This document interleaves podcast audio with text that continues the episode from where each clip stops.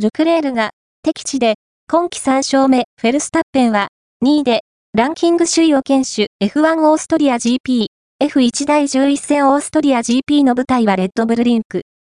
土曜日には今季2度目のスプリントレースが行われ、フェルスタッペン、レッドブルがポールポジションを獲得した。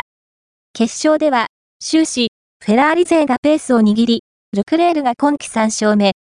フェルスタッペンも2位を確保し、3位には8番手スタートだったハミルトン、メルセデスが入っ